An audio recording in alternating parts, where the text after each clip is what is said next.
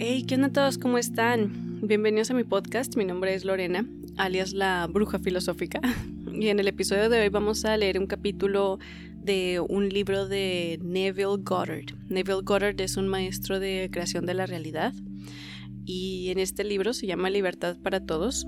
Se enfoca específicamente en traducir la Biblia, en traducir los, las historias de la Biblia, los relatos. Neville Goddard lo ve como metáforas, como metáforas que nos enseñan a, como un manual para, para trascender el ser, para entendernos a nosotros mismos como personas, para poder eh, también poder como crear a través de esta transformación interna la realidad que nosotros queremos ver manifestada en el exterior, ¿no? Entonces, en, este, en este capítulo se llama La Anunciación, es el capítulo 9 del libro Libertad para Todos. Y está súper cortito, son cuatro páginas, y es una historia, es básicamente la historia de cuando el ángel, le, o sea, cuando Dios envió el ángel a María para anunciar el nacimiento de su hijo, ¿no?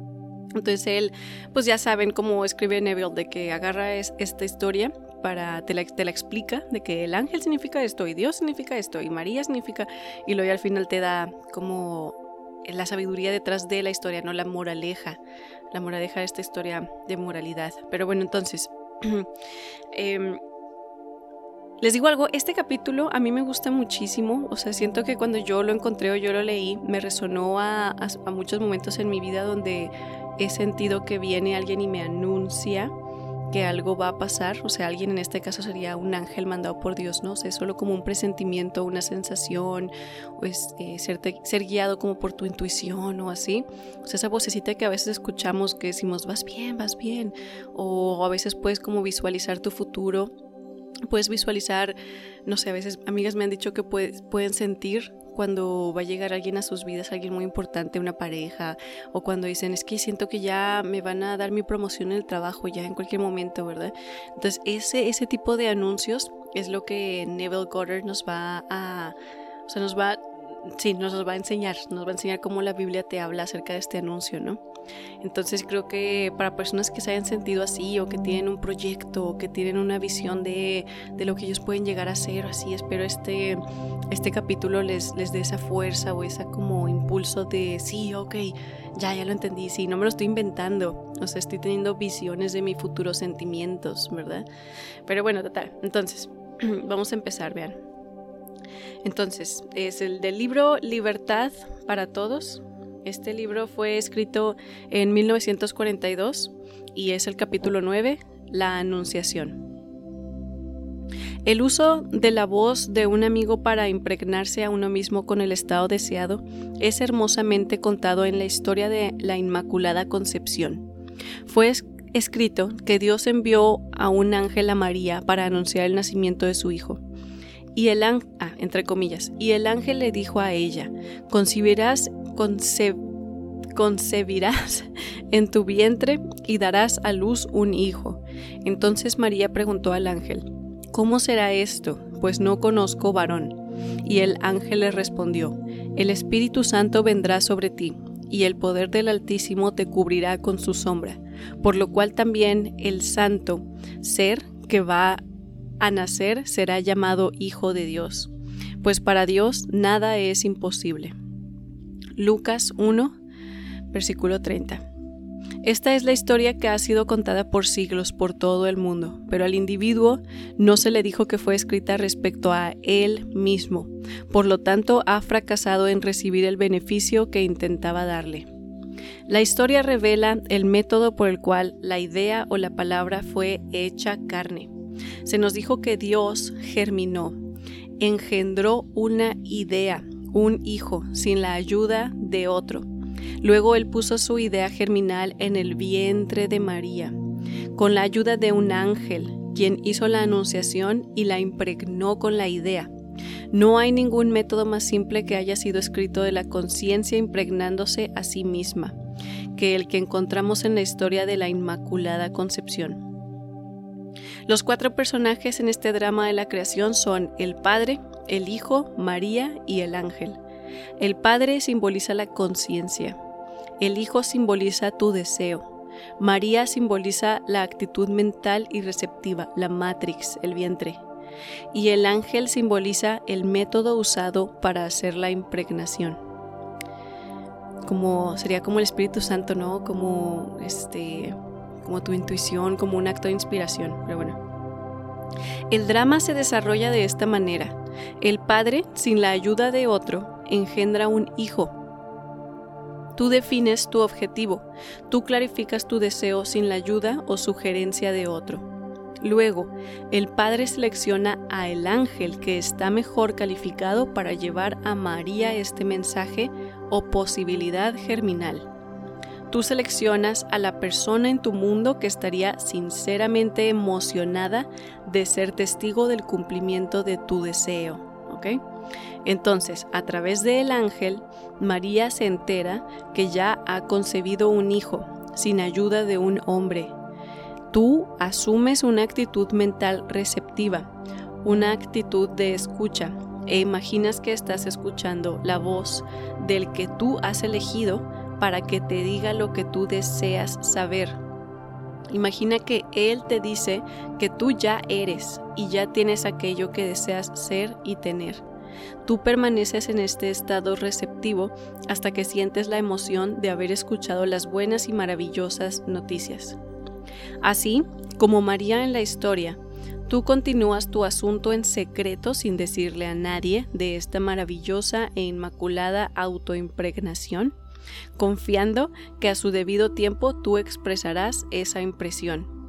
El Padre genera la semilla o posibilidad germinal de un hijo, pero en una impregnación artificial. Él no transmite el espermatozoide de sí mismo al vientre, Él lo lleva por otro medio. La conciencia deseando es el Padre generando la semilla o la idea. Un deseo clarificado es la semilla perfectamente formada o el Hijo unigénito.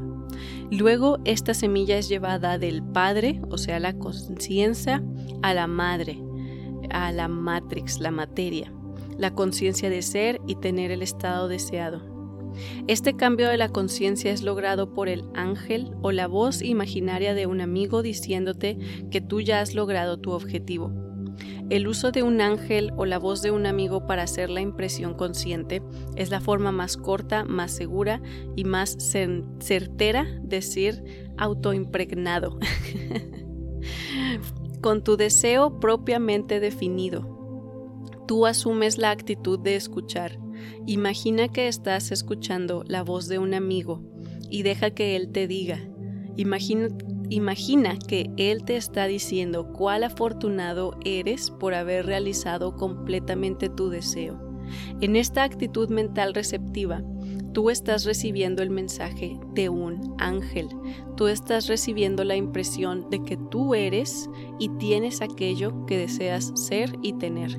La exaltación emocional de haber escuchado aquello que deseas escuchar es el momento de la concepción es el momento en que quedas autoimpregnado, el momento que tú realmente sientes que ahora ya eres o tienes aquello que anteriormente deseabas ser o poseer.